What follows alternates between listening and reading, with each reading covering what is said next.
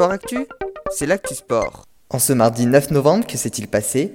On démarre avec du rugby. Les joueuses de l'AS Bayonne, membres de l'élite 1, première division du championnat de rugby féminin français, ont refusé de jouer leur match dimanche face au Stade toulousain afin de protester contre le manque de moyens et sur l'effectif trop restreint pour jouer l'élite 1 et la Coupe de France. Elles dénoncent des conditions inadmissibles qui mettent en danger leur intégrité physique et mentale. En tennis, belle performance pour Gabriel Debru sur le tournoi Challenger à Roanne.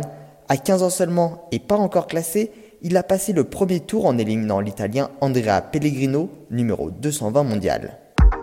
En athlétisme, une affaire de dopage, le relais 4x100 masculin des championnats du monde 2017 a été disqualifié suite au contrôle positif au salbutamol de Teddy Adin Venel. Ils avaient pris la 8 place de la finale.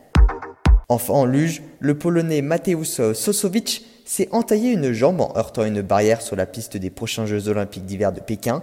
27e des Jeux olympiques de 2018, il espère toujours participer aux prochains Jeux en février prochain.